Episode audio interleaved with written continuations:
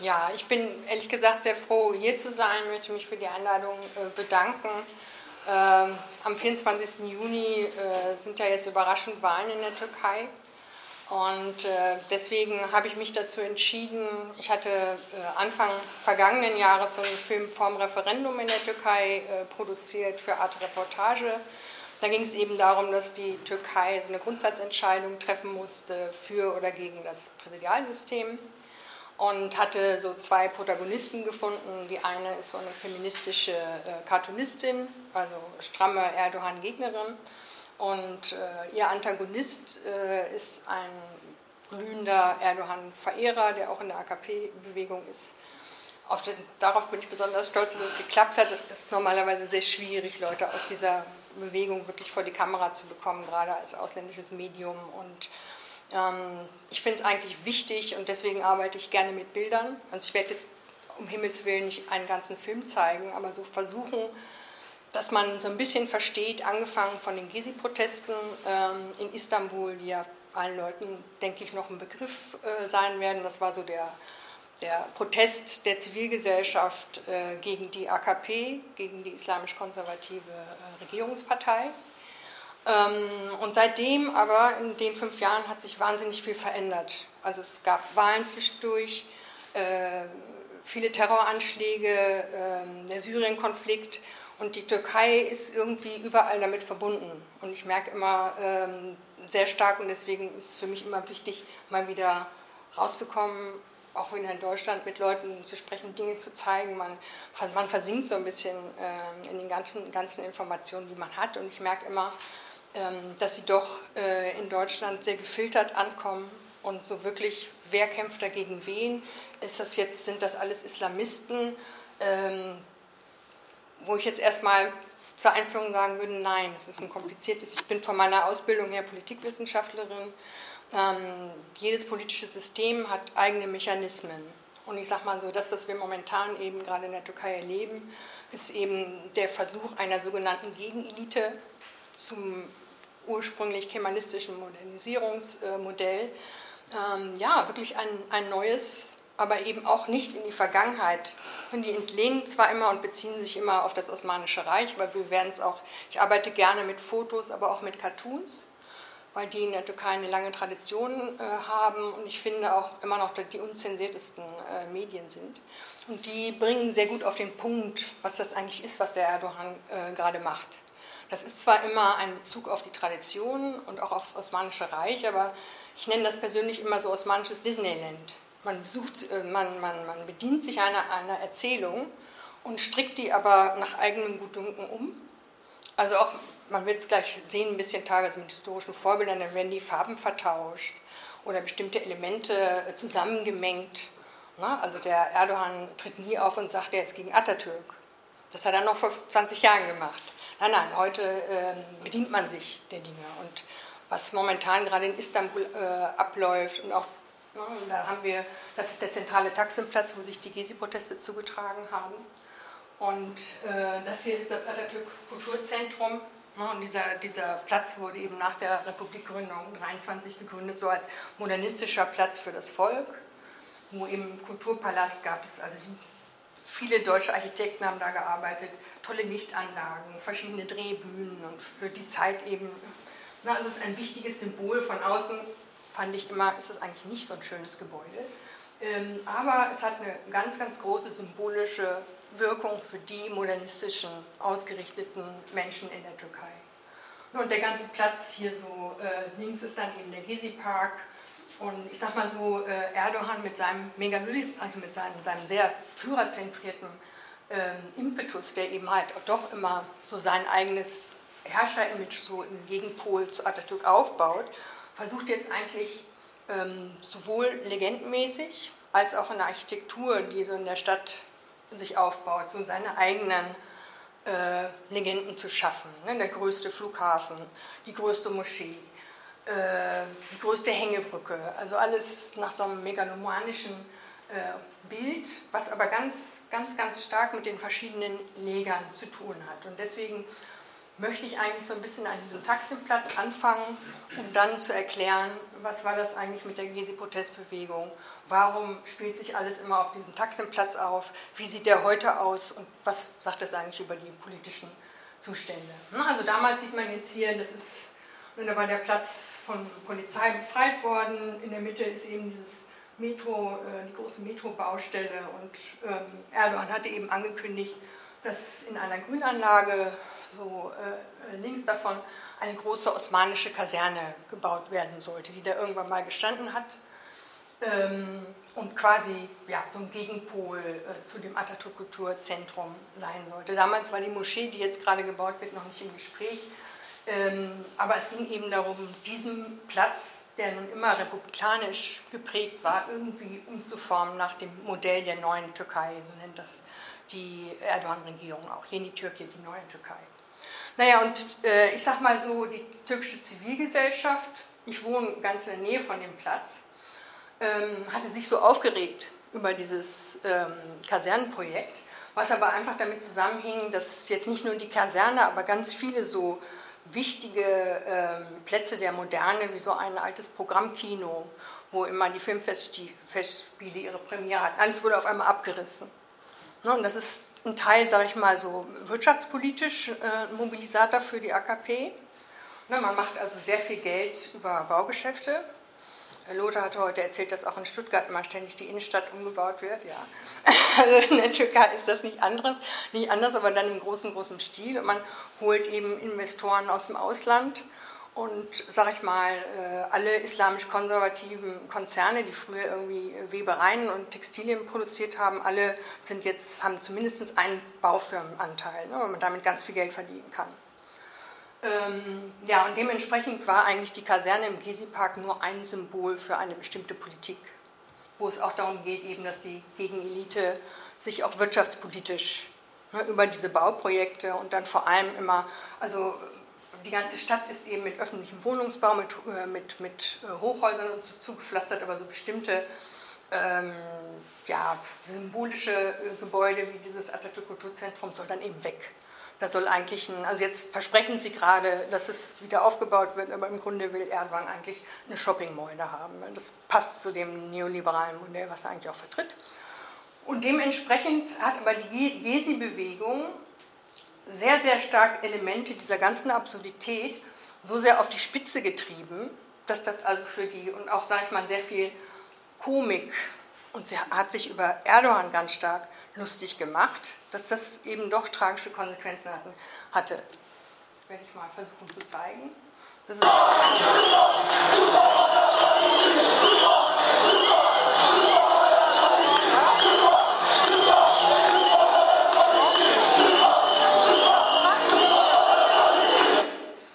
habe das selber mit meinem iPhone damals gefilmt.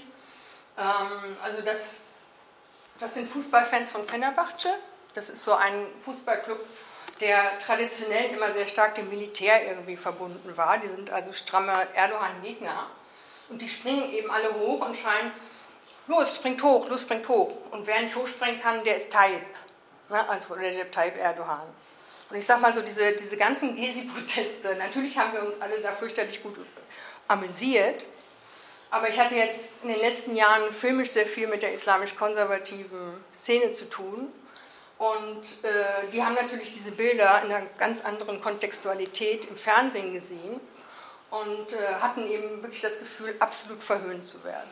Und indem eben ihr absolutes Idol, ähm, also so gerade diese Szene, ne, das ist ja albern im Grunde, ne? wer kann so wer, wer springt höher, wer springt höher und wer nicht hochspringen kann, ist Erdogan.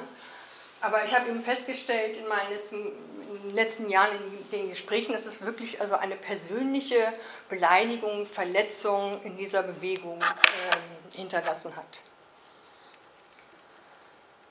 Ähm, ja, die Gezi deswegen, also bis heute, bis heute, äh, also auch die liberalsten islamisch-konservativen, die ich kenne, finden, finden es also bis heute absolut gerechtfertigt, dass eigentlich diese Gezi-Proteste mit sehr viel Gewalt ähm, mit sehr viel Tränengas und so weiter, mit sehr viel Verhaftung, auch Toten niedergeschlagen wurden. Also und, und heute ist es mittlerweile so politisiert, das Ganze, äh, das ganze Thema, dass also äh, die Gezi-Bewegung fast äh, parallel mit der PKK und der Fethullah Gülen-Bewegung, also die Bösen innerhalb dieser Bewegung sind. Mhm.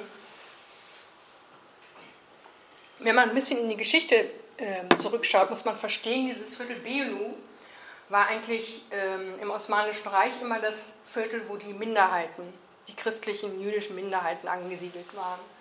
Und also das ist so eine Ecke, äh, Istiklal Jalesi ist so ein langer Boulevard und da gab es eben ganz viele schicke Läden und man muss sich mal vorstellen, das ist 1928 in der Türkei, also quasi 23 war die Republikgründung und ähm, na, also eine, eine äh, ja, von diesem modernistischen Impetus des Kemalismus, Frauenbefreiung, Frauenwahlrecht sehr äh, ja, moderne Stadt im Grunde mit sehr äh, eleganten Frauen. Aber man muss sich halt auch vorstellen, ich weiß nicht, kann jetzt keine genauen Zahlen sagen, aber heute hat Istanbul ungefähr 20 Millionen Einwohner. Ja, und damals waren es eben ein paar Zehntausend oder 200.000. Also es war wirklich immer eine Elite, die, sage ich mal, von diesem Modernisierungsprojekt äh, profitiert hat. Aber, ähm, und das ist ein bisschen das, das Tragische, dieses Viertel was nun unter den Kemalisten in den 20er Jahren, die sich eben an Europa orientiert haben, unheimlich positive Rolle gespielt hat, wurde dann im Rahmen, sage ich mal, so den 50er Jahren fing die Binnenmigration in der Türkei an, also viele Landflucht, auch es gab sehr viel Feudalismus, also die Leute, die nicht von diesem Modernisierungsprojekt profitiert hatten, kamen auf einmal in die Städte und sahen, wow, hier gibt es, das ist ja wie in Europa, das ist ja wie in Paris, und wurden dann aber, also bis in die 50er Jahre hin, gab es ein Einparteiensystem in der Türkei. Danach äh, gab es ein Zweiparteiensystem in der Türkei. Und ich sag mal so, die Gegenbewegung, die nannten sich immer demokratisch, Demokratische Partei, haben sofort die Religion eigentlich, Religion und soziale Gerechtigkeit, Verteilung als Mobilisierungselement genommen und haben also den Kemalisten immer vorgeworfen, okay, ihr habt für euch eure kleinen Paläste geschaffen und da äh, durften die Frauen auch mit kurzem Rock rumlaufen, aber was habt ihr für unsere Landbevölkerung gemacht und warum äh, wurde unsere, ne, warum, warum äh, wurde unsere Sprache auf einmal lateinisiert? Wir können unsere alten Schriften, ne, das sind ja auch durchaus berechtigte Kritikpunkte, aber das spielte sich dann eben 55 äh, auf dieser Istiklal Jadesi, auf diesem Boulevard ab. Man hat immer Feindbilder geschaffen. Und äh, in den 50er Jahren waren das eben die Griechen und Armenier, die oftmals reiche Geschäftsleute äh, da waren, aber seit Jahrhunderten. Ne? Also die Türken haben ja äh, das, Osman, das Osmanische Reich von den Byzantinern übernommen. Also natürlich gab es immer sehr viele Griechen da. Äh, aber ähm, es wurde ganz gezielt in Thessaloniki, äh, wo Atatürks Geburtshaus stand, ein Brandanschlag gemacht, waren aber bestimmte Nationalisten selber. Und äh, dann wurde das in den Medien so ausgeschlachtet, dass äh, ganz viele, vor allem eben Migranten, die in Biolo oftmals ja, Angestellte da bei den reichen Kaufleuten waren, auf einmal in einem nationalistischen Aufbruch so eine Pogromstimmung äh, gedacht haben, die haben Atatürks, ne, die Griechen und die Verräter hier, haben das gemacht und haben eben, äh, ja, man sieht das ja, ne, also die, die, die äh, Läden ausgeraubt und es gab so eine Pogromstimmung und dann sind eigentlich ganz viele, vor allem äh, der griechischen Minderheit, aber auch jüdische Minderheit und so, äh, aus, aus dem Viertel weggegangen, weggezogen. Und die ganze Demografie hat sich verändert. Also die Leute, sag ich mal, die hier jetzt auf der, auf der Straße sind, haben dann auch teilweise äh, auch durchaus mit staatlicher Billigung dann Häuser besetzt. Ne? Und also dieses ganze, ganze Biolu hat so ihre, seine Modernität eigentlich äh, verloren und hatte, kriegte so was Völkisches. Ähm, dann äh, in den 60er Jahren, sag ich mal, äh, wurde dieser Atatürk Kulturpalast eigentlich eingerichtet nach einer Zeit, wo 60er, in den 1960 schon ein Putsch stattgefunden hatte. Man hatte äh, den, ja, die Religion sehr stark benutzenden Adnan Menderes hingerichtet, aufgehängt. Und der Platz wurde wieder benutzt und man hatte in den 60ern danach dann auch eine recht liberale Verfassung verabschiedet und das Atatürk-Kultur, das war eigentlich so die, die Blütezeit des Atatürk-Kulturzentrums, ähm, wo eben ähm, viele Kulturveranstaltungen und so weiter stattfanden. Und das ist so ein typisches Werbebild mit jemand eben, einer Frau mit so einem 60er-Jahre-Look. Und ähm, in den 60ern eigentlich ausgelöst durch die internationale Studentenbewegung, aber ganz stark in den 70ern äh, gab es dann zuspitzend eine Radikalisierung zwischen rechts, rechts und links. Eigentlich angefangen in den 50er Jahren durch diese Landflucht. Ne?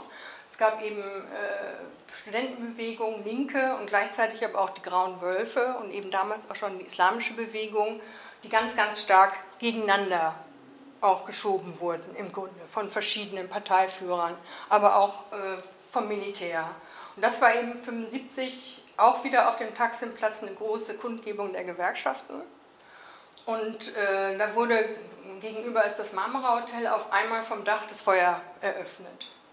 Und also Dutzende von Leute, Leuten wurden dabei getötet. Und das war mit so einer der Auslöser, warum äh, die Ausschreitungen zwischen rechts und links total explodiert sind.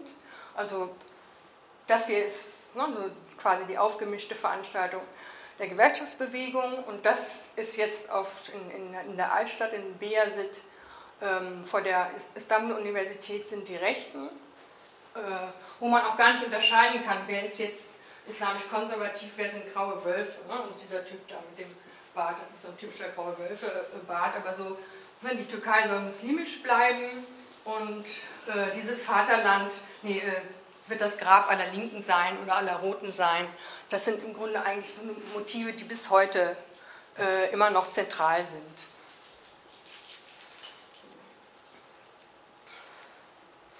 Und dementsprechend, ne, also äh, bis heute zum Beispiel, jetzt auch nach den Gezi-Protesten, ist es absolut verboten, auf dem Taximplatz äh, nochmal zu demonstrieren. Also jetzt am 1. Mai, äh, also dann ist alles komplett abgesperrt und äh, demonstrieren ist irgendwo am Stadtrand in einem Stadtviertel Maltippe erlaubt. Und äh, ja, nach den Gezi-Protesten hat sich im Grunde äh, so langsam aber schleichend diese islamisch-konservative Szene zusammengeschlossen und ist auch kulturpolitisch sehr aktiv geworden. Also äh, es gibt eine starke äh, linke Satire-Szene, es gibt mittlerweile aber auch so eine rechte, ich würde sie eher Propagandaszene nennen, aber wir werden das gleich noch sehen. Und ich sage mal so, äh, in einer 2015 gab es dann die Wahlen, vor diesen Wahlen die jetzt gerade stattfinden werden, ähm, wo aber trotzdem, sage ich mal, also angestoßen durch die Gesi-Bewegung plötzlich äh, die Zivilgesellschaft sich untereinander sehr viel solidarischer verhalten hatte wie vorher. Also plötzlich, also meine ganzen Istanbuler Freunde, die sich nie für die Kurdenproblematik äh, interessiert hatten, dadurch, dass sie selber äh, eben hier demonstrierend äh, ganz viel Gas geschluckt hatten, kriegten auf einmal auch mit, ja, vielleicht sind das ja nicht alles Terroristen im Südosten, vielleicht passiert das ja genauso, dass also so viel Staatsgewalt da ist, dass die Leute sich auf einmal wehren. Und dementsprechend kam es 2015 eben plötzlich zu einem sehr großen Wahlerfolg der kurdischen Partei. Und ich sage mal so, das erste Mal, dass äh, die islamisch-konservative Bewegung von Erdogan eben nicht mehr die absolute Mehrheit hatte. Und das hatte eigentlich ganz tragische Folgen. Also es gab, ja, die Syrien-Krise hatte sich entzündet und so weiter, aber es gab auf einmal eine wirklich auffällige Häufung von Anschlägen, die sich vor allem in Istanbul eigentlich immer nur in den Vierteln äh, abspielten, wo die Gezi-Proteste stattgefunden hatten. Also immer in Beyoğlu. Das ist jetzt auf der Istiklal Desi, das war 2016, Anfang 2016, aber es hatte, schon, es hatte angefangen äh, schon während des Wahlkampfes 2015 man ist also an der Grenze zu Syrien, wo die Kurden ihre Enklave haben, da machen die Türken gerade ihre Militäroperation und so. Da gab es so eine Solidaritätsbewegung äh, von Linken, da explodierte die erste Bombe. Das ist dann immer irgendwie diffus der IS. Aber wenn man sich mal anguckt, wirklich, wer die Anschläge gemacht hat, das sind alles oftmals sogar Kurden aus der Türkei, die schon in den 90er Jahren vom Militär missbraucht wurden als Hisbollah, um gegen die linken PKK-Kurden zu kämpfen und dann zu einer gewissen Phase wieder abgesägt wurden, in die Gefängnisse kamen und als die AKP groß wurde und sind die mittlerweile alle auf freiem Fuß, haben ihre eigenen Parteien, ihre eigenen Webseiten. Das äh, wird sehr liberal gehandhabt und viele von denen sind eben zum IS gegangen. Das heißt, es gibt eine ganz starke Verbindung. Ich reg mich immer wahnsinnig auf, weil also, äh, viele Linke in der Türkei wirklich diesen Syrien-Konflikt Konflikt so total abgetrennt von sich sehen. Aber im Grunde diese ganzen islamistischen Bewegungen, äh, die da stattfinden, sind ganz stark von der Türkei beeinflusst. Ja, ähm, ja aber das hat eben die Istanbuler Linken, also 2015, 2016 diese Terroranschläge total demoralisiert. Damit war eigentlich diese ganze Gezi-Protestbewegung gestorben. Und ähm, als dann dieser, das ist auch wieder auf dem Taxenplatz, als dann ähm, plötzlich dieser Putsch, der angeblich von den Fethullah Gülen-Leuten ähm, gesteuert worden ist, niedergeschlagen äh, worden ist, also das ist, es gab es jede Nacht ähm, die sogenannten Mahnwachen für die Demokratie wo also islamisch-konservative vor allem immer auf dem Taxenplatz äh, skandierten und für die. Hm? Das ist, glaube ich, nur ein kleiner Schlummerer, ne? Kommt gleich wieder. Vielleicht kurz auf dem Mausbrett. So, okay. ähm, ja, das ist eine Puppe äh, Fethullah Gülen. Ähm, und man sieht die israelische, die amerikanische Fahne. Also ich sage mal so bestimmten Feindbilder oder wie man Feindbilder aufbaut. Also dieser äh, Militärputsch, also es gab natürlich tatsächlich diese Fethullah Gülen-Bewegung im Militär und auch im Polizeiapparat. Aber äh, die hat mit der AKP jahrelang zusammengearbeitet. Ähm, und dass der Mann äh, lebt in den USA, ja gut, aber er war eben in den 90er Jahren vor Strafverfolgung von dem Militär geflüchtet. Also es gibt keine, keine organische, äh, kausale Beziehung, jetzt irgendwie, der lebt in Amerika und deswegen wird er vom CIA finanziert. Also, aber um diese Fethullah Gülen-Figur wabbern äh, seit Jahrzehnten schon, und die Kemalisten haben, haben das genauso immer instrumentalisiert, so eine Verschwörungstheorie. Es gibt einen großen amerikanisch-israelischen Plan und ähm, die wollen einen pseudo-liberalen Islam verkörpert durch diesen Islamistenführer in den Nahen Osten implementieren, etc. etc. Und deswegen ähm, ist dieser Fethullah Gülen, und deswegen war es ein sehr kluger Schachzug, den nun verantwortlich zu machen äh, für diesen gescheiterten Militärputsch, weil sowohl die Rechten als auch die Linken den alle als absoluten Feind ansehen. Ja, also, also heute auch, wenn man, ja, es gibt niemand, oder fast niemand, der sich kritisch darüber äußert, was sind das für Feindbilder, wie sind die entstanden oder so.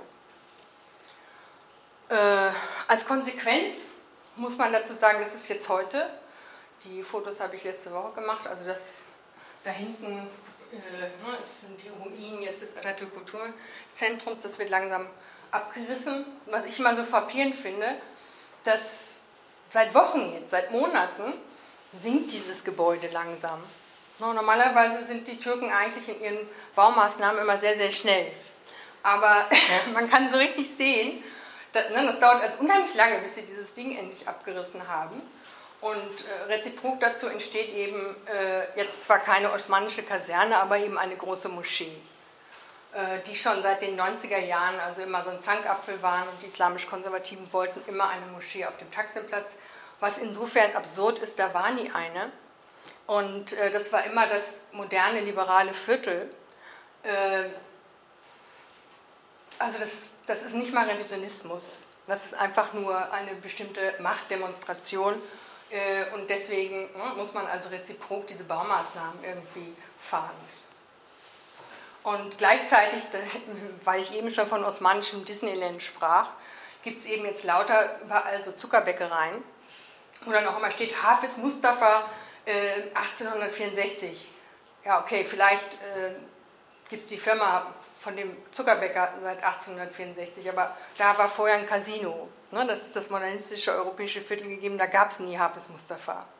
Ähm, aber ne, mittlerweile durch, den, durch die verschiedenen Konflikte, Irak, Syrien und so weiter, gibt es sehr viele arabische Touristen oder auch Migranten. Also mittlerweile ist das schon fast vergessen, wie, das, wie der Taximplatz vorher aussah. Das ist jetzt historisch. Das ist jetzt so. Und das war auch schon immer so. Ne? Also so eine Legendenbildung fängt jetzt schon an, sich da zu bilden. Naja, und äh, dementsprechend fühlen, sage ich mal, so die Aktivisten äh, der Gezi-Proteste sich natürlich ganz, ganz stark zurückgedrängt. Also auch diese ganze Atmosphäre auf dem Taximplatz Biolu war eigentlich immer so das modernistische Viertel. Also so aus meinem Freundeskreis hat eigentlich keiner mehr Lust, über diesen Taximplatz zu gehen. Und äh, diese Zeichnung gerade ist eben von einer jungen Cartoonistin, die da versucht, so ein bisschen äh, diese Atmosphäre zeichnerisch festzuhalten. Ne? Das ist ja so im Grunde in so einem Versuchen, immer noch versuchen, irgendwie so aus diesem schwarzen Loch herauszukommen, mit ganz viel Anstrengung, es aber nicht wirklich gelingt. Ähm, ich habe jetzt so den Vortrag ein bisschen unterteilt in so ein paar Sequenzen, wo man Filmszenen sieht, wo eben Özüslü, das ist eine bekannte feministische äh, Cartoonistin, äh, vor dem Referendum, also im letzten Jahr, im Grunde ihre Position, warum sie gegen Erdogan ist, vorträgt mit Sequenzen, wo man den Tarakurt von der AKP, ne, also beide Seiten so ein bisschen junge Leute äh, sieht und wie sie die momentane Zeit und auch die Zentralisierung der Macht durch Erdogan einschätzen. Das würde ich jetzt einfach mal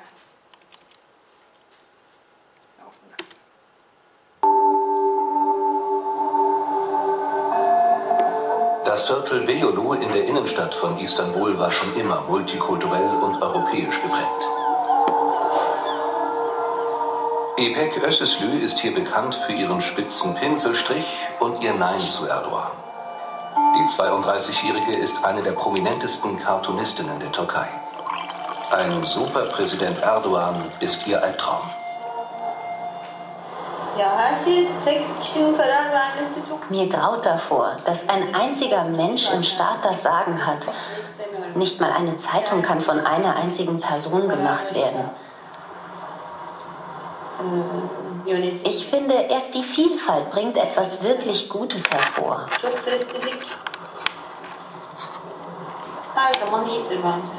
Dazu gehören auch die Frauen. Sie machen die Hälfte der Wähler aus. In der Frauenpolitik werden so viele Fehler gemacht. Die Anzahl der Frauenmorde ist in den vergangenen Jahren dramatisch gestiegen. Die Strafverfolgung ist ein Witz. Ich wünsche mir, dass die Frauen bei diesem Referendum ganz entschieden Nein sagen. Apex-Cartoons thematisieren oft harte Realitäten. Kindesmissbrauch und Zwangsheirat aber auch die parteiische Justiz. Da brauchen wir jetzt. Okay.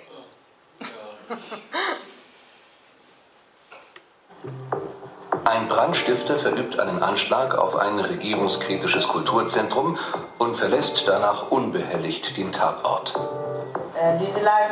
Sobald in einer Fernsehserie eine Figur entschieden Nein sagt, wird das schon als Propaganda gegen Erdogan gesehen. Darüber wird ernsthaft berichtet. Ich mache mich darüber lustig. Zum Beispiel in diesem Cartoon. Ein Handwerker repariert eine Waschmaschine und aus seinem Hosenausschnitt ragt ein Haie, ein Nein heraus. Die Dame, die ihn beauftragt hat, sagt dazu, jetzt habe ich sie erwischt. Sie machen versteckt Werbung für die Erdogan-Gegner.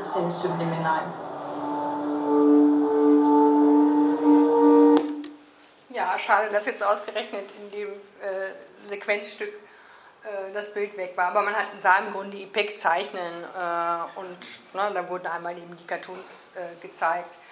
Aber dieses Bild mit dem Nein und dem Handwerker, ne, der, also, ne, da sieht man so ein bisschen ähm, die Anstrengung, die momentan eigentlich in dieser Szene herrscht. Das ist ja, man muss ja sehr viel Kontext haben, um dieses Bild zu verstehen. Ne?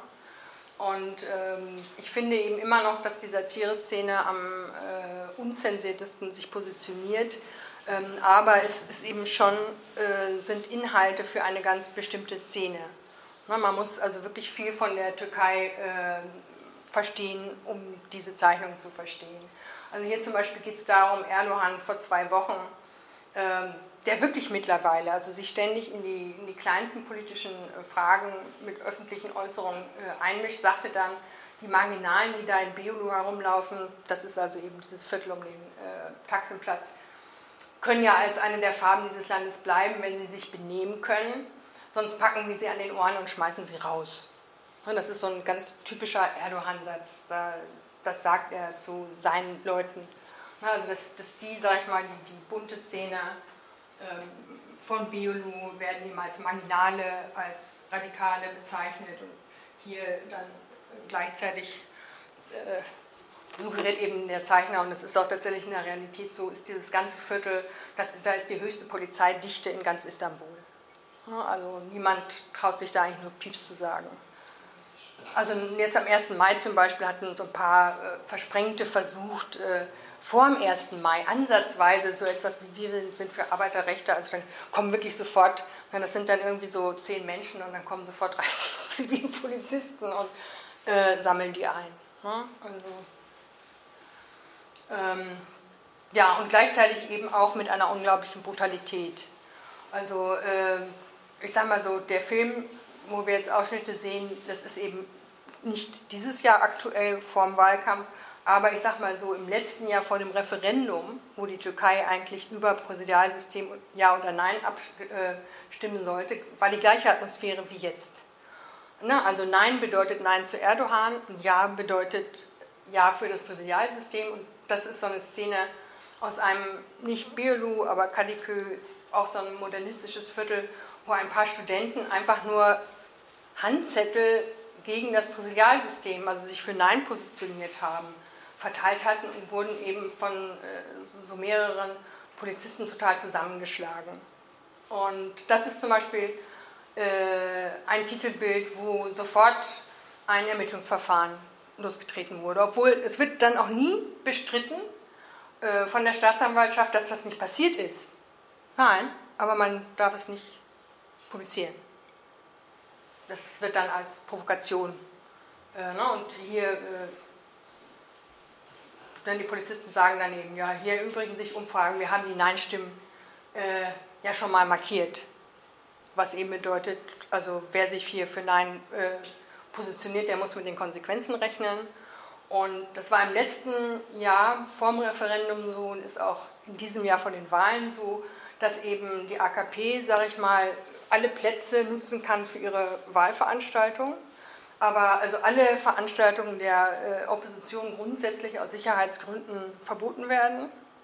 Also jetzt heute las ich in den Nachrichten, dass also in der gesamten Provinz Hakkari, das ist eine Kurdenregion, jetzt ein Monat lang keine einzige Wahlveranstaltung stattfinden darf, äh, weil es ja so gefährlich ist wegen der PKK. Das ist natürlich vorgeschoben. Und äh, das ist äh, ein aktuelles Bild. Äh, vor vier Wochen hatten sich an der Bosporus-Universität, das ist so eine von den Amerikanern früher mal gegründete, ist aber eine türkische Universität, aber im Grunde so eine Elite-Uni, ähm, die sich also auch in, Zeiten, sage ich mal, als unter den Kemalisten äh, Kopftuch an den Unis verboten war. Also an der Bosporus-Universität durften Studentinnen immer Kopftuch tragen. Also versucht haben, so eine gewisse Liberalität äh, immer beizubehalten.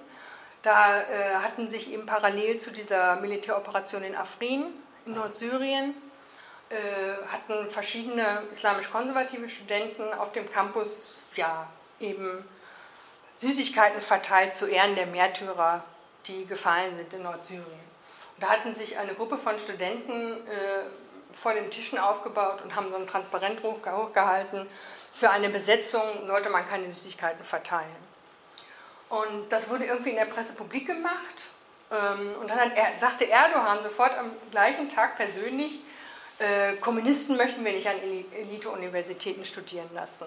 Und dann sofort am nächsten Tag kam also erstmalig, selbst in der Türkei nach drei Militärputschen, äh, die Polizei auf den Campus hat also äh, Studenten aus den Schlafsälen, also aus den Wohnheimen rausgezerrt und 20 Leute verhaftet. Die werden dann auch wirklich angeklagt, Mitglieder einer Terrororganisation zu sein, einfach nur weil sie sich für Frieden positioniert haben. Und gleichzeitig hier, so was da so sich andeutet, ich hätte mir nie träumen lassen, dass ich mal die Bosporus-Universität besuchen würde. äh, bezieht sich aber gleichzeitig auch so ein bisschen auf diesen, diese, diesen Clash, sag ich mal, zwischen Modernisten und die einen, die eben immer von diesen Elite-Universitäten profitiert haben und ganz vielen, und sozial gehört dieser Polizist eben auch dazu, die sich nie, ne, also nie die Chance gehabt hätten, an so einer Uni, die auch sehr viel Geld kostet, zu studieren. Das heißt, es ist auch immer ne, zwischen, zwischen all äh, diesen Dingen soziale Konflikte und alte ideologische Grabenkämpfe in der Türkei. Naja, und dementsprechend äh, gewinnt momentan, also diese, diese doch Beherrschung äh, des Präsidenten heute schon über die Justiz, ähm, merkt man gerade eben in, Großstädten wie Istanbul, dass, sage ich mal, die islamisch-konservative oder einfach Konservative sich Frauen gegenüber respektloser verhalten wie früher. Das ist eben also auch, also normalerweise war es in Istanbul nie ein Problem, äh, in den Innenstädten mit kurzen Hosen, kurzen Röcken oder, oder bauchfrei mit Piercing im Bauchnabel oder so herumzulaufen. Und jetzt passiert es eben doch manchmal, dass äh, junge Frauen eben nicht belästigt, sondern wirklich äh, bloßgestellt werden. Ähm, darauf bezieht sich das. Und wie gesagt, das ist, hat überhaupt nichts mit, Islam oder auch nicht mit Generation zu tun. Hier ist es, hier ist es die Oma, ne, die äh, eben sagt, okay, es regnet zwar nicht, aber nimm mal lieber den Schirm mit, damit du dich gegen Grabscher wehren kannst. Oder, oder es gibt, ja, seit äh, Dezember 2017 gibt es die sogenannten Präsidentendekrete. Also äh, was immer Erdogan sagt, ist Gesetz. Und äh, bestimmte Gruppierungen werden unisono, ne, Kurden, Aleviten, Sozialisten, jetzt machen, sie sich natürlich darüber lustig, Bergsteiger, Tierfreunde. Also ganze Volksgruppen werden zu potenziellen ähm, Terrorunterstützern äh, stigmatisiert. Und auch viele der, der Entlassungen äh, nach dem gescheiterten Militärputsch so im öffentlichen Dienst, aber auch in den Universitäten sind Dekretsentscheidungen. Also da gibt es keine Beweisführung oder irgendwas, sondern es in, erscheinen Listen, wo der Prä äh, Präsident persönlich äh, entscheidet, ja, äh, Ergin Özgül ist ein, ist ein, Freund von mir, ein Künstler in Diyarbakir, der eben Lehrer war. Ergin äh, ist in Verdacht, äh, was mit der PKK zu tun haben und wird aus dem Lehrerdienst entfernt. Und, daraus, und dann gleichzeitig gibt es ein, ein Gesetz, sehr schlimm. Äh, Denunziantentum wird gefördert, dass eben Leuten, die andere als Fethullah Gülen oder PKK-Anhänger beschuldigen oder aber auch Terror, Terror äh, verhindern.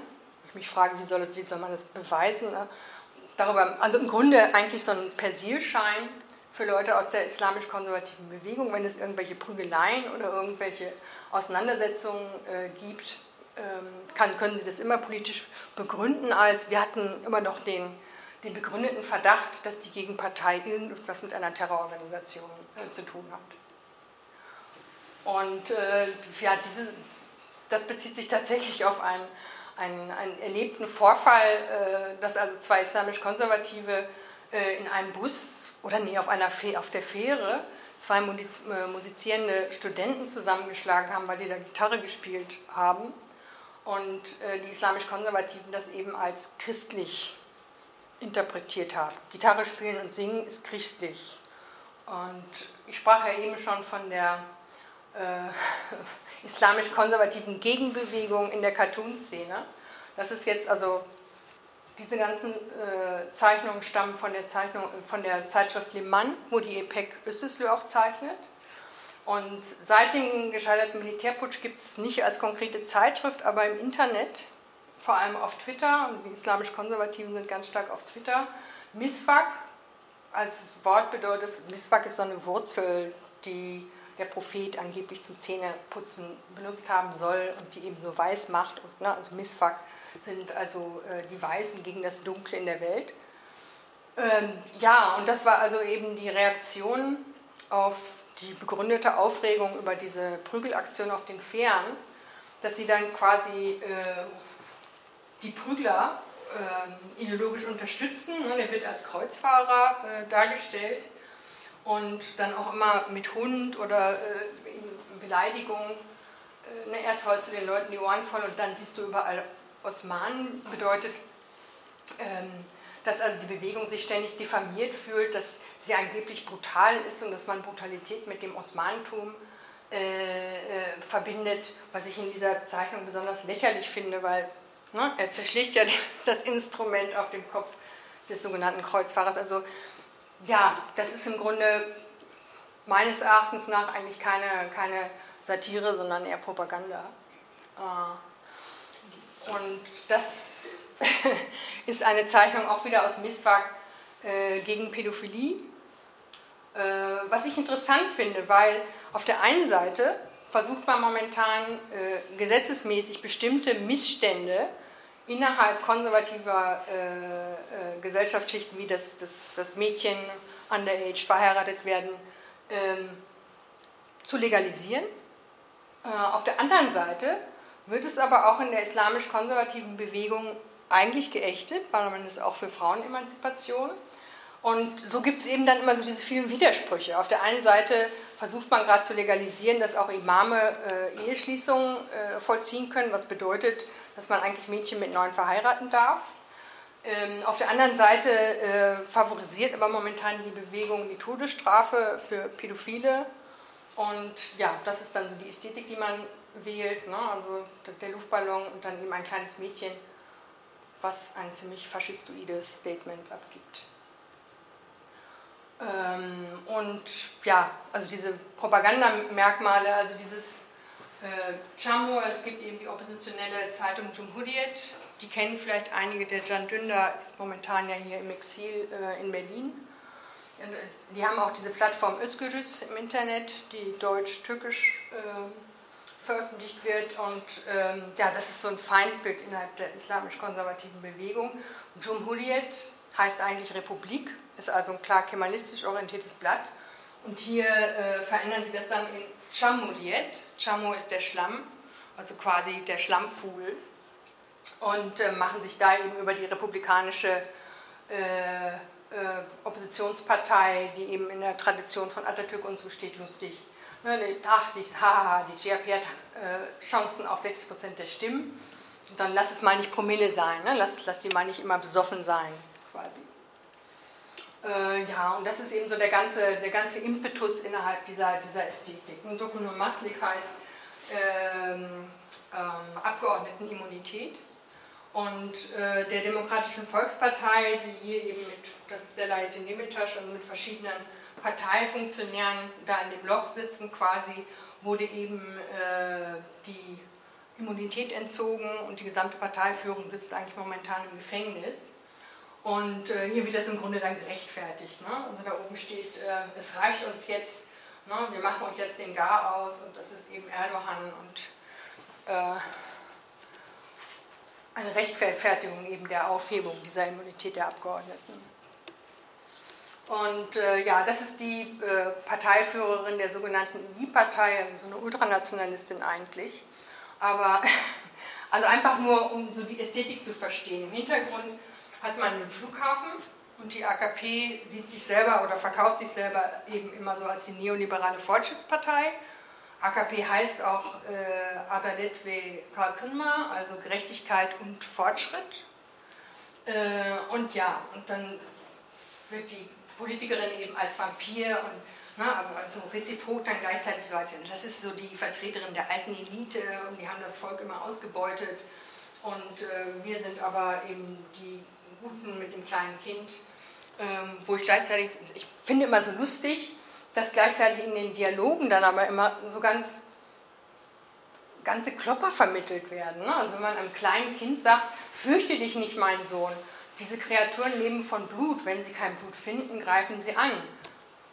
Also mehr Angst kann man ja einem Kind nicht machen, ja. das sind immer kom komplett widersprüchlich, äh, die Aussagen in diesen Zeichen. Na, das Kind ist ja dann auch so, klar, äh, ist doch ganz normal. Ähm, ja, und so funktioniert eben da diese Art von Propaganda. Also gut heißt auf Türkisch I, also da die I-Partei, das ist wieder die Vampirin, also Meral Akşener, die, die Parteiführerin der, der Ultranationalisten. Und das da unten soll Fethullah Gülen sein. Und da wird eben so suggeriert, dass äh, also auch die I-Partei ganz bestimmt von Fethullah Gülen gesteuert wird. Ne? Und sie, na, wie sollen wir denn die Partei nennen? Und er sagt, dann lasst euch was Gutes einfallen. Und dann quasi kommt dabei heraus die gute Partei. Also er hat das quasi angeordnet, wie die Partei heißen soll. Ähm, ja, und also es gibt so ganz perfide, faschistoide äh, Inhalte, die aber wirklich auf Twitter und im Internet äh, von dieser Bewegung wahnsinnig konsumiert wird. Also sehr viele der linken Türken kriegen das gar nicht mit. Aber ich sage mal so, innerhalb dieser islamisch-konservativen Bewegung sind die genauso wichtig wie eben Le Mans äh, für die Linken. Ja, und hier geht es eben darum, dass äh, nach dem gescheiterten Militärputsch einige der äh, Militäroffiziere, die verdächtigt wurden oder beschuldigt wurden, den Putsch mit angeordnet zu haben oder mit äh, vorangetrieben zu haben, nach Griechenland geflohen sind. Und die Türken bemühen sich jetzt eigentlich schon seit 2016, dass Griechenland diese Offiziere ausliefern soll. Und haben dann quasi im Gegenzug äh, innerhalb des Mittelmeeres, wo sowieso Griechenland und die Türkei sich immer um ihre Hoheitsgewässer, um wie breit dürfen die sein und wie breit sind die streiten, haben sie also einfach griechische Marinesoldaten, weil sie angeblich ihre Hoheitsgewässer verletzt haben, äh, festgenommen. Und, hier, und lassen die auch nicht mehr frei, obwohl man normalerweise so einen Konflikt ziemlich schnell lösen kann. Naja, und äh, jetzt wird es eben so als, als ja, ähnlich wie Dennis Yücel, sage ich mal, gegenüber Deutschland immer als, als Druckmittel gegenüber Griechenland benutzt. Und das ist so typisch dieser, dieser Stil dieser Zeitung. Ne, wir, ja, wir sollten den gefangenen griechischen Soldaten eine Kugel in den Kopf jagen. Die können ja dann ne, die anderen Putzsoldaten auch umbringen und dann haben wir zwei Fliegen mit einer Klappe geschlagen.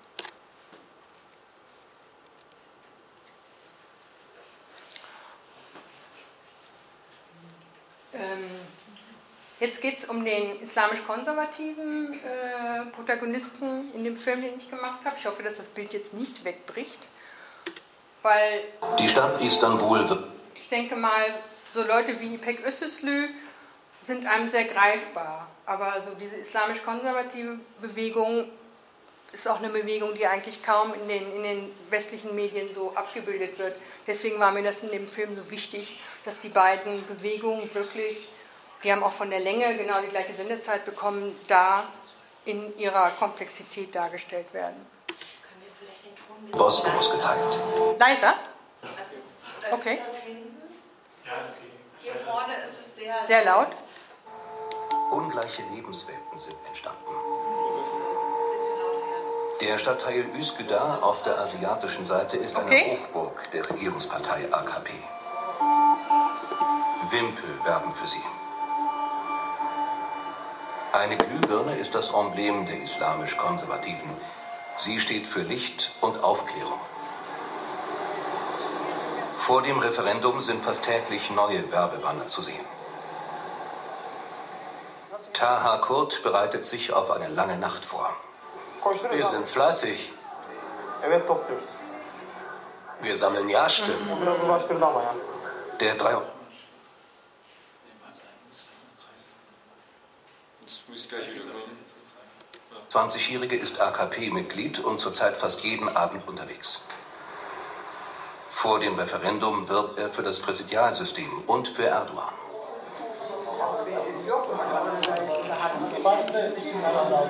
Einmal die Woche treffen sich Mitglieder der Partei in ihrem Viertel. Heute planen sie die Öffentlichkeitsarbeit für die nächsten Tage. Es sind auch viele freiwillige Helfer dabei. Wir arbeiten gerade daran, die Bevölkerung so gut es geht zu informieren. Auf Plakaten und in Broschüren wollen wir zeigen, wie wichtig und fortschrittlich das Präsidialsystem ist. Wir besuchen die Menschen auch zu Hause, zusammen mit unseren Politikern. Das schafft Vertrauen.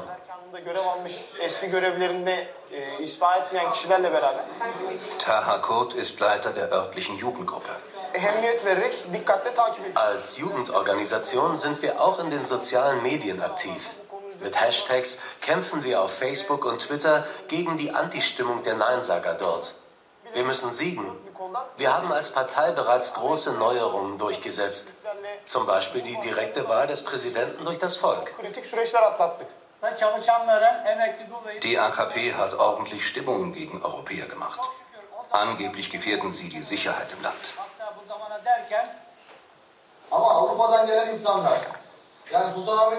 All diese Europäer kommen her und besuchen zentrale Orte wie die Sultan Ahmed Moschee, andere Gotteshäuser und unsere Museen.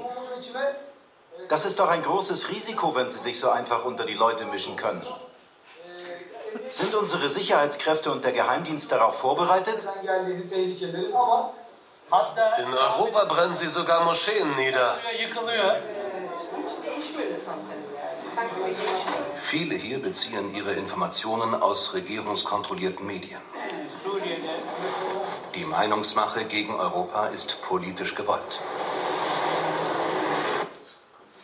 Äh, also wie gesagt, das ist ne, nicht von heute, sondern äh, letztes Jahr. Und ich weiß nicht, vielleicht erinnern Sie sich an diesen, diesen Konflikt, dass Erdogan und auch ein paar Minister in Deutschland Wahlveranstaltungen abhalten wollten vor dem Referendum.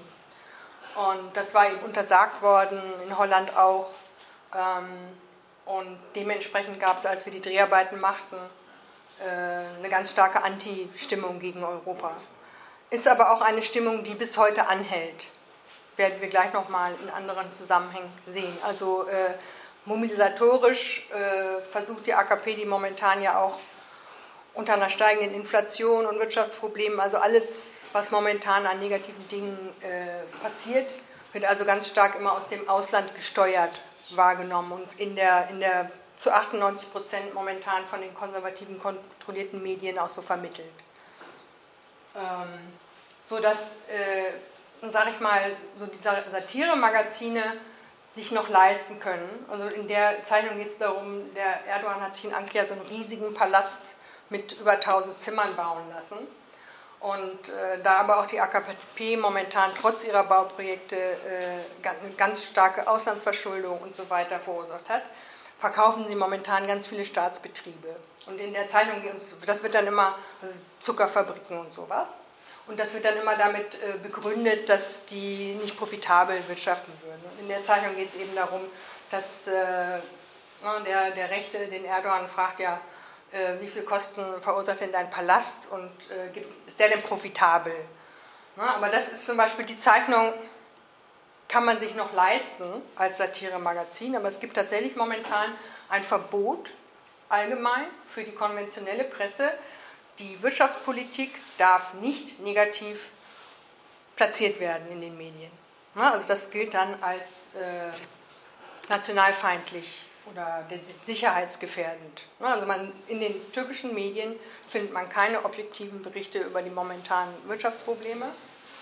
Ähm, und ich sage mal so, in der Satire, wie auch bei İpek Öztürslü mit diesem Nein, Ja, versuchen die Zeichner dann eben metaphorisch diese Dinge zu thematisieren. Das ist das falsche Bild. Nee, Mausproblem ist das eigentlich nicht nicht, was es ist. Ja, das.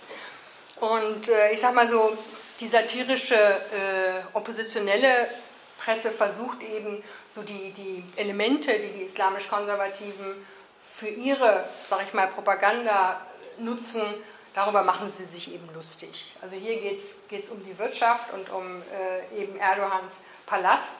Und hier geht es eben darum, dass man sich immer dieser osmanischen äh, äh, Geschichte bedient, die aber eigentlich immer auf eine total kindliche Art und Weise zelebriert in Filmen und in vielen anderen Motiven. Und es gab eben in der, in der Zeitschrift so eine, eine Serie äh, über den kleinen Sultan, der also eigentlich immer von seinen Haremsdamen verschaukelt wird. Ne? Also hier jetzt, schau dir den, ne? er, er macht da eigentlich den Larry und den Affen und äh, da geht es darum, oh, ich siege auf dem Meer und ich siege überall und Ne, die Frauen sagen halt, schau dir den Beherrscher der Gläubigen an. Wer würde den für einen Sultan halten? Küsschen, Sultilein. Äh, ne, also äh, so ein, ja, im Grunde eine, eine, ein, ein Spott auf Erdogan, der nun selber sich auch nicht als Sultan bezeichnet, aber eben mittlerweile als Reis, als Führer eben äh, dieses Osmanentum immer so hoch hält. Ähm, hier als Wein, das war, war äh, zu Neujahr eine Mutlu Yela, äh, fröhliche Weihnachten oder fröhliches neues Jahr. Äh, die Dekrete sind eben diese Präsidentendekrete, die es seit Dezember gibt und die seitdem in KHK ist der türkische Ausdruck dafür, äh, eben eigentlich die politische Tagesordnung sehr stark äh, reglementieren. Und äh, reicht doch mal rüber das Salz, mein Herr. Den Ausnahmezustand, hahaha. Ja, seit 2016 wurde der Ausnahmezustand, der eben nach dem gescheiterten Militärputsch äh, verhängt wurde, aus Sicherheitsgründen äh, immer wieder verlängert. Ähm, sodass jetzt eigentlich schon, bevor das Präsidialsystem wirklich in Kraft tritt, eigentlich die, die, den ganzen Zeitraum über die Gesetze, die das jetzt äh, mit den Wahlen installieren will, äh, schon rechtskräftig gemacht hat. Ne, und äh, ja, also da die AKP mittlerweile Richter selber beruft und so weiter, ist dieser ganze Staats Staatsapparat im Grunde total äh, von eingeschüchterten oder eben parteilinientreuen äh, Leuten besetzt. Ne, und hier macht er sich eben darüber lustig, dass der Richter quasi sagt, über Justitia, ich kann sie nicht vergessen, die Gerechtigkeit. Ne, und der Butler dahinter, es gibt sie nicht mehr, akzeptiere das. Ähm, ja, und so, das, da möchte ich aber ganz, ganz deutlich darauf hinweisen, das ist eine Zeichnung aus den 80er Jahren. Also ich sage mal so, das, was momentan in der Türkei natürlich wahnsinnig forcierend und in einem ganz anderen Zeitzusammenhang momentan an Zentralisierung von Macht und an Repression ausgeübt wird, haben die Monanisten früher durchaus auch so zelebriert. Ne, also bis in die 50er Jahre gab es ein Einparteiensystem ähm, und das ist ja 80er Jahre die, erste erfolgreiche Zeitschrift Gilgirsch, hatte sich dann eben zum Sprachrohr so ein bisschen der Studenten und der stark damals schon, ne, also Leute wurden verhaftet, weil sie, weil sie bestimmte Bücher lasen. Und darüber macht sich, macht sich die Zeichnung lustig. Ne? Sie hat verbotene Bücher gefressen. Aber wie gesagt, das ist keine aktuelle Zeichnung, aber die Zeichner, die heute, sage ich mal, Le Mans machen, nicht IPEC, die ist zu jung, aber der Chefredakteur, den sehen wir auch gleich noch, der ist eben zu dieser Zeit sozialisiert worden und hat damals angefangen, bei Gilgil zu zeichnen. Und, äh, aber ich sage mal so, die Zensurmaßnahmen, die momentan da sind, machen es eben den Linken momentan total schwierig, äh, ihre Arbeit zu machen. In dieser Woche amüsiert sich das Satire-Magazin über den vor dem Referendum losgetretenen Streit mit Deutschland. Auf dem Titelbild von Le Mans fragt ein AKP-Anhänger einen Parteifreund aus Deutschland: Schükrü, Bruder, bist du nicht deutscher Staatsbürger? Ja. Dann müssen wir dich verhauen, Bruder.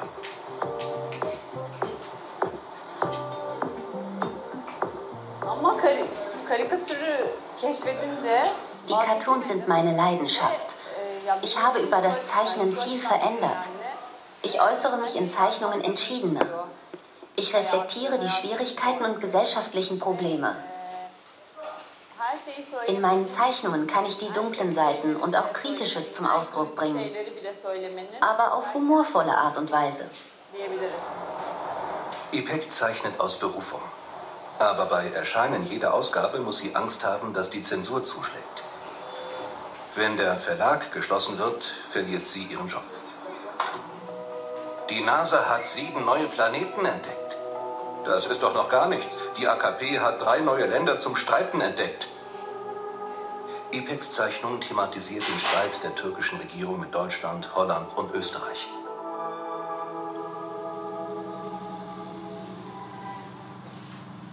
In Üsküdar kommt dieser Humor gar nicht gut an. Auch Taha Kurt hat die aktuelle Ausgabe gelesen. Wir treffen uns mit ihm. Da sind Zeichnungen in dieser Ausgabe, die total inakzeptabel sind. Diese Zeichnung von İpek Özsüzlü auf der letzten Seite ist tief verletzend. Hier wird über eine sehr ernste Situation gespottet. Die türkische Nation ist beleidigt worden. Die Krise mit Holland betrifft nicht nur die AKP oder Erdogan. Dort werden Türken massiv unterdrückt und gedemütigt. Ich betrachte das als nationalen Konflikt. Ich finde, darüber darf man sich in dieser Form nicht lustig machen.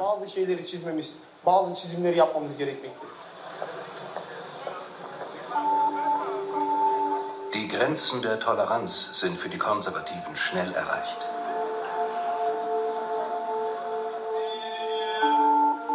In seinem Viertel ist Taha Kurt ein bekannter Mann. Er wurde beim Putschversuch auf der Straße angeschossen. Er ist ein Ghazi, ein Held.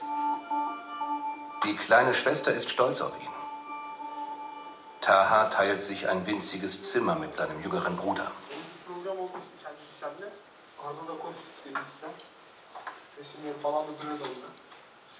In diesem Schrank bewahrt er seinen größten Schatz auf. Einen Kugelschreiber mit dem Monogramm des Präsidenten. Ein persönliches Geschenk von Erdogan. Für seine Tapferkeit bekam er sogar eine Medaille. Taha Kurt kommt aus einfachen Verhältnissen. Ihm bedeuten diese Auszeichnungen etwas. Er hat es weit gebracht. Ein Soziologiestudium und ein fester Platz innerhalb der AKP-Bewegung sichern seine Zukunft.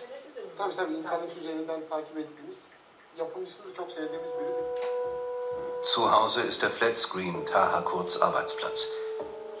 Er ist sehr aktiv in den sozialen Medien. Die Schwester serviert das Joghurtgetränk Ayran. Dass sie zur Schule geht und später studieren wird, ist innerhalb der Funktionärsfamilien eine Selbstverständlichkeit. Die Frauen sollen in der Bewegung mitarbeiten. Tahas Twitter-Profil zeigt ihn mit Präsident Erdogan. Privat ist Erdogan wie der große Bruder in der Nachbarschaft. So einer, der den Kindern einen neuen Ball kauft, wenn ihrer unter ein Auto kommt.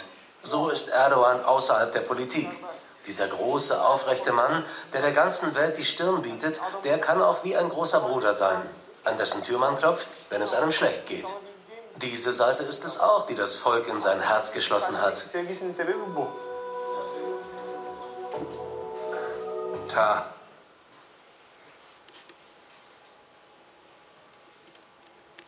Ja, ich will noch mal kurz dazu sagen, die Anfangsszene, äh, wo wir ne, über die Zeitschrift ähm, sprechen, bin ich ja kurz im Bild zu sehen mit einem bunten Schal um den Kopf.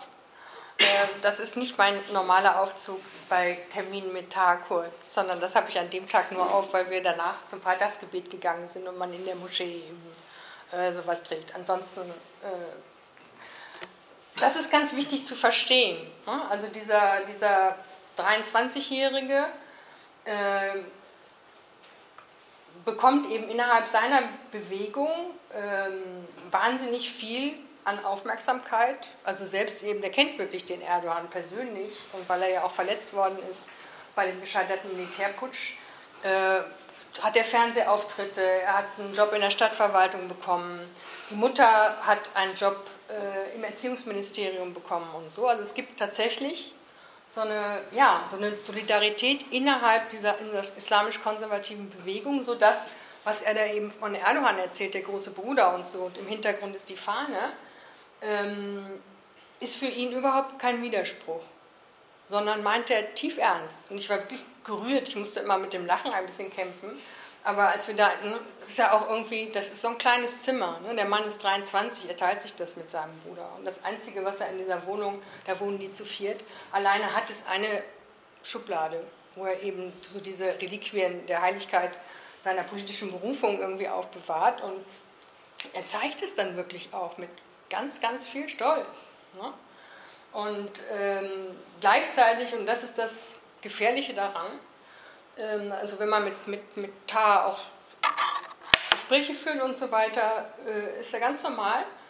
Ähm, lieber Junge, würde ich sagen. Ähm, sobald man aber auf die Gegnerseite anspricht, auf Gesi-Proteste oder so, hat er sofort so einen irren Blick und wird total fanatisch. Und also er ist ja nicht der Einzige. Ich habe in den letzten Jahren mehrere Interviews mit so Leuten aus dieser Bewegung geführt. Das ist wirklich für mich so ein massenpsychotisches Verhalten. Ne? Also unsere Bewegung und die Gegner. Und unsere Bewegung ist ganz warm, der große Bruder und hat ganz viel familiäres. Und das andere, das sind die Feinde, die kann man aufhängen. Und äh, die sind das absolute Feindbild. Ne? Also eine sehr faschistoide Denkweise eigentlich. Oder auch zum Beispiel, dass er sich so aufgeregt hat über diese komplett harmlose Zeichnung von IPEC. Ne? Also da hatte sie, das ging um Deutschland Österreich. Ne? Und das war eine absolut harmlose Zeichnung. Ne? Und er blätterte das durch und so, oh, persönlich beleidigt. Ne? Unsere Nation wurde beleidigt. Aber das fühlt der in seinem psychischen Apparat wirklich als persönliche Beleidigung. Ja? Und ich finde, das ist eben ja, so ein Merkmal von faschistoiden Bewegungen. Ne? Das ist also ganz tief verankert, so ein persönliche Rachegedanken und so weiter. Ne? Also in einem Interview hatte ich mal einen, nicht ihn, aber jemand anders im gleichen Alter gefragt, äh, ja, aber äh, sitzen nicht viele Leute momentan auch ungerecht im Gefängnis und passieren nicht viele Menschenrechtsverletzungen? Ganz defensiv. Die Antwort war dann, ja, wir wenden gerade gegen die Krebsgeschwüre in unserer Gesellschaft eine Chemotherapie an und da sterben auch gesunde Zellen. Und das war in einem ganz netten Gespräch, also eine sehr extreme Aussage. Ja. Ähm, interessant ist, was empfindet man äh, innerhalb dieser Bewegung als provokativ und was nicht. Also ich hatte im letzten Jahr so eine Ausstellung in, Kassel kuratiert, Schluss mit lustig, mit ganz vielen aktuellen Zeichnungen. Und meine äh, Partner, das war die Karikatur in Kassel, hatte mich gefragt, können wir das jetzt überhaupt machen? Ist das nicht gefährlich? Und so und waren eben dann total überrascht, was für Zeichnungen sie kriegten. Aber diese Zeichnung zum Beispiel ist innerhalb der islamisch-konservativen Bewegung überhaupt kein Problem. Also Vergleiche mit Hitler, ne? also äh, für sie ist er der Führer und so darf man den auch darstellen. Ist völlig in Ordnung. Wohingegen äh, diese völlig für mich harmlose Zeichnung sofort ein Ermittlungsverfahren eröffnet wurde. Da geht es darum, dass Erdogan auch harmlos sich mit einem Hirten verglichen hat, der seine Schäfchen hütet. Also das ist so eine Metapher für den gütigen Vater, den großen Bruder, so in seiner korporierten Gesellschaftsvorstellung. Ähm, aber dadurch, dass er persönlich absolut ablehnt, dass man Menschen als Tiere darstellt. Also ihn als Tier darzustellen, also das hat schon mehrere Prozesse geführt, aber auch sein Volk. Ne? Also das darf er zwar metaphorisch sagen, aber das darf man so nicht zeichnen. Und dementsprechend äh, gibt es momentan völlig verständlich eben ganz viel Selbstzensur. Äh, Bahali Baruta ist, ist ein Zeichner, der eben mehrere solche Zeichnungen mittlerweile macht. Ähm, weil eben früher diese Szene die einzigen, sage ich mal, die einzige Spielwiese von Liberalität war, diese Satire-Szene, und mittlerweile eben äh, ja doch die Konsequenzen sehr hart sind. Und ähm, ja, warum eben das Telefon klingelte, das war ein bisschen meine persönliche Reißlinie in Bezug auf die Zeit. Ich werde mich also jetzt etwas sputen. Äh, ja, es eben doch auch Charlie Hebdo, der Anschlag auf Charlie Hebdo zwischen den unter den islamisch-konservativen sehr viele Anhänger hat. Ja? Und äh, hier möchte ich gerne nochmal eine Sequenz von der Zeitung, wo äh, IPEC äh, arbeitet, zeichnen, äh, zeigen. Össeslü ist auf dem Weg zu ihrem Verlag. Sie liebt das Viertel, aber sicher fühlt sie sich schon lange nicht mehr. Und das hat nicht nur mit den Bombenanschlägen in Istanbul zu tun. Wer hier ausdrücklich Nein zu Erdogan sagt, beweist viel Mut denn die Regierung schüchtert die Opposition unbarmherzig ein.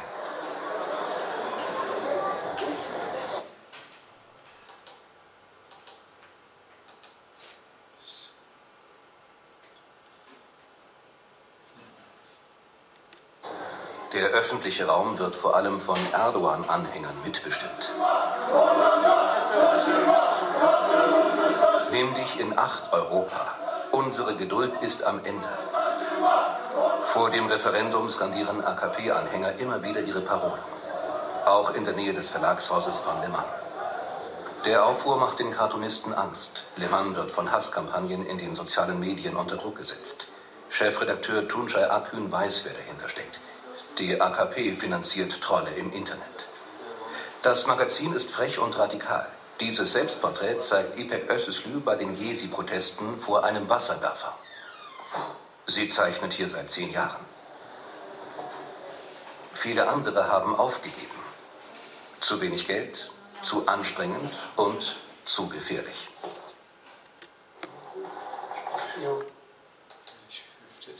Das ist jetzt auch die letzte Filmsequenz.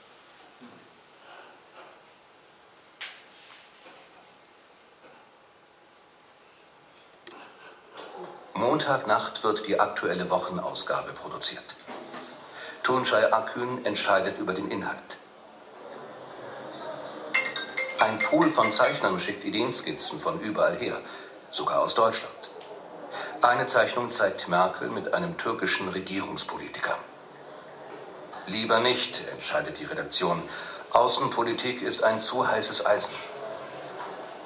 Jeder zugewagte Cartoon könnte das Ende des Magazins bedeuten. Tunçay Akün war noch nie so beunruhigt wie vor diesem Referendum. Ich bin jetzt über 50 Jahre alt. Ich war eigentlich immer Oppositioneller in unserer Republik. Doch was uns jetzt mit diesem Referendum bevorsteht, macht mir Angst. Wenn die Mehrheit Ja sagt, dann werden wir hier in einer anderen Welt leben. In der Welt eines übermächtigen Erdogan, der auch Richter berufen und absetzen kann, wenn das Präsidialsystem eingeführt wird. Schon heute müssen die Cartoonisten fürchten, von zu Hause abgeholt zu werden. Tausende politische Gefangene sitzen in Untersuchungshaft. Zeitungen werden geschlossen. Die Pressefreiheit steht massiv unter Druck.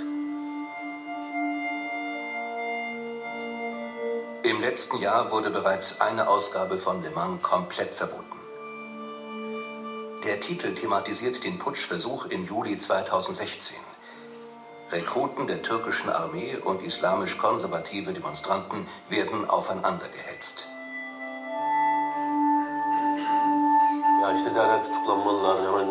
Sperrt sie ein, hängt sie auf. Tausende Tweets bedrohten uns in dieser Nacht. Ich habe sie in großer Angst verbracht. Nach dem Putschversuch wollte der Mob lynchen, wie bei Charlie Hebdo in Paris. Diese Drohungen werden mit Hashtag Le Mans verschickt. Sie veröffentlichen dort Bilder unserer Redaktion, unsere Adresse, sogar meine Privatadresse.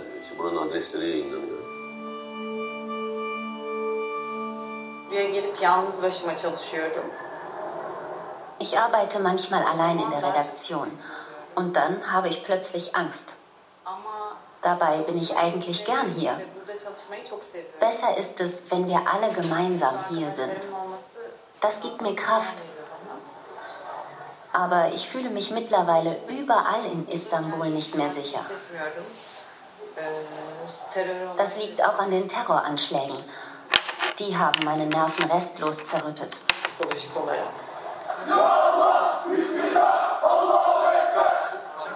Während die Opposition sich in ihren eigenen Räumen fürchtet, demonstrieren Anhänger Erdogans mit Polizeischutz. Ja, das ist moment, also das, wie gesagt, der Film ist ein Jahr alt, aber das ist im Grunde eigentlich die momentane Situation äh, genauso heute. Und ich werde jetzt zum Schluss kommen, äh, sonst wird es zu lang, sonst können wir gar nicht mehr diskutieren. Aber das ist jetzt parallel äh, so die, Wahr- also die, die Wirklichkeit, wie sie sich wieder in dieser Propagandazeitschrift Miswak parallel zu diesem Afrin ähm, Militäroperationen äh, widerspiegelt. Ne? Also Neuigkeiten aus Afrin, wir schreiten voran und stellen, ne? also der da vorne, das ist eben ein Kurbe, Kurde der äh, YPG, der dann gleichzeitig aber auch, als ob er sich als Frau verkleidet hätte, mit Äpfeln vorne und so weiter äh, diffamiert wird. Oder es gab eine Diskussion um einen, eigentlich glaube ich bei, bei Borussia Dortmund spielenden Nuri Schein, Fußballspieler, der sich eben mit Afrin äh, solidarisiert hat, äh, wurde hier in den deutschen Medien stark kritisiert. Das hat also sofort ähm, Reaktionen. Ne? Also die deutschen Medien werden dann als Schwein, die man quasi in den Hintern getreten hat, dargestellt. Das so die aggressive Front. Also das sind aktuelle Zeichnungen. Ne?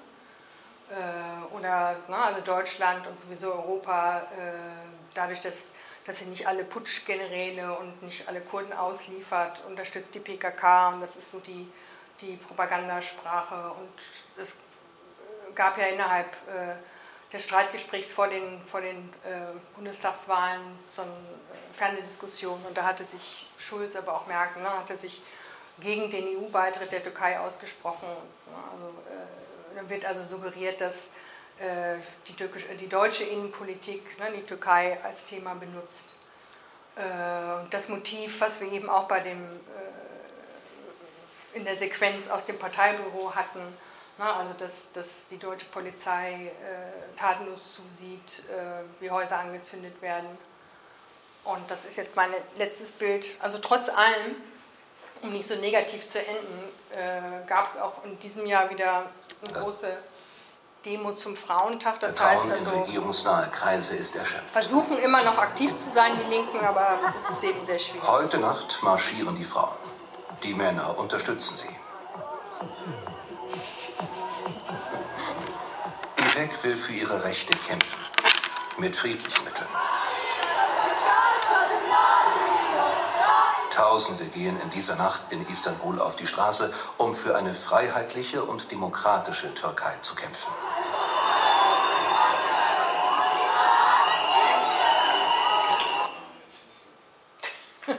Egal, ist jetzt auch das letzte Bild.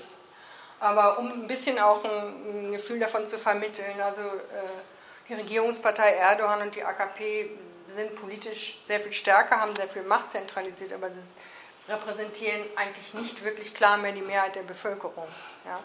Also, okay, das ist ein Jahr alt, aber so die einzigen Demos, die auf der, in der Nähe des Sachsenplatz noch zugelassen werden, sind die Frauendemos zum 8. März. Und also dieses Jahr gab es eine genauso große Frauendemo, weil das eben die eigentlich einzige Möglichkeit ist, auch wieder in der Stadt ähm, zu demonstrieren, wird das, dann kommen die Leute eben aus der ganzen Stadt und man sieht nochmal, ähm, dass die Bewegung eben nicht marginal ist. Ja, nur sie hat eben momentan keine politische Macht. Ja, das wär's.